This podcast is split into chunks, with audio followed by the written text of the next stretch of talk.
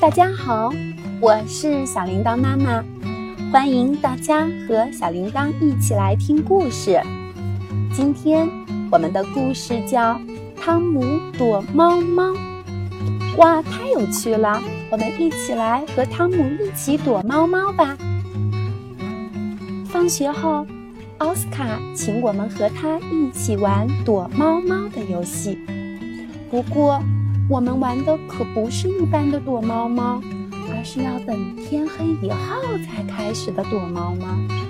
因此，大家一起耐心地等待着太阳落山。玛丽终于来了，天也渐渐黑了下来，游戏可以开始了。雨果拿出他的手电筒给弗洛尔看。我也带了一个手电筒，是爸爸给我的。奥斯卡向大家介绍游戏规则：我们其中的一个人负责找人和数数，在他数的时候，其他人要快速的找地方躲藏起来。花园里任何地方都可以。躲好之后，大家就要把手电筒关掉。不让找的人发现自己。可是你家的花园实在是太大了，雨果小声说：“我们能不能两个人躲在一起？”玛丽轻轻地跟弗洛格商量。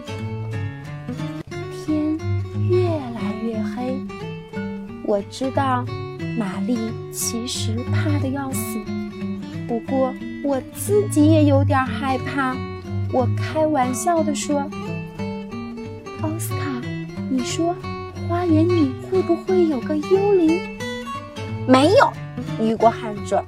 “不过我敢肯定，这里会有条能吐火的飞龙。我准备用我的手电筒一下子把它打趴下。说不定这里会有个专偷小孩的巫婆。”你们骗人！如果再说，我就不玩了。玛丽说话的声音有些发抖。奥斯卡得意地说：“我从来没害怕过，一点点都没有，连狼蛛的毛那么大点都没有。”狼蛛是什么？玛丽问。我知道狼蛛是什么，其实。就是一种又大又凶狠的蜘蛛，据说它们是会咬人的，谁都不肯当鼠鼠找人的，结果只能奥斯卡自己来。一，快！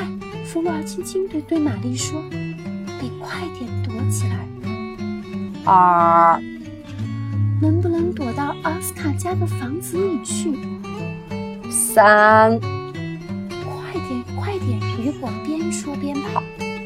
四，五，六，有了爸爸给我的手电筒，我想我准能找到个最隐蔽的角落躲起来。可是天那么黑，我在奥斯卡家的花园里完全辨不清方向。如果我迷了路，大家再也找不到我，怎么办？我打了个寒战。七，我走到一棵大树后面，可是站在这里，就是把手电筒开到最亮，还是看不清楚地面。地上的树叶发出稀稀疏疏的声音，像是有条蛇在爬。八。九，也许我可以躲到灌木丛里去，可是说不定里面有只巨大的癞蛤蟆。十，奥斯卡已经数完了，得赶快躲起来。我躲到了灌木丛里，关掉了手电筒，一动不动。我的心跳得那么快。真怕奥斯卡在外面都能听到我的心跳声。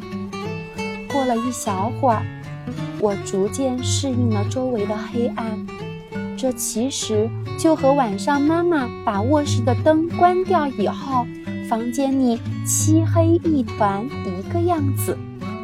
透过灌木丛，我看见奥斯卡家的房子，其实它离我近得很。奥斯卡最先找到了玛丽，他害怕的要死，结果连手电筒都忘了关，自然第一个被找。到了，雨果也被找到了。其实雨果藏得挺隐蔽的，他躲在小木屋旁边的木桶后面。我看见你了，弗洛格。奥斯卡喊：“你的耳朵露在外面了！”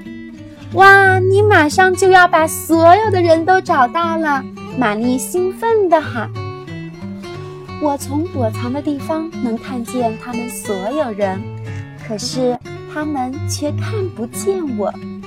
雨果和奥斯卡用手电筒把我能躲的地方都照了个遍，连树顶上他们都照过了。弗多尔和玛丽看上去很紧张的样子，说不定汤姆被狼蛛吃掉了。或者是被巫婆偷走了，啊，他们真笨啊！我忍不住想大笑。哇！我突然从灌木丛里跳出来，我赢了！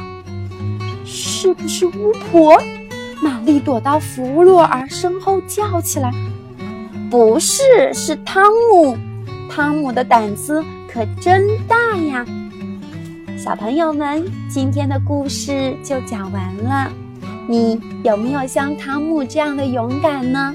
没关系，如果你害怕黑暗，就和我们一起来游戏中体验吧。谢谢大家，我们明天再见，拜拜。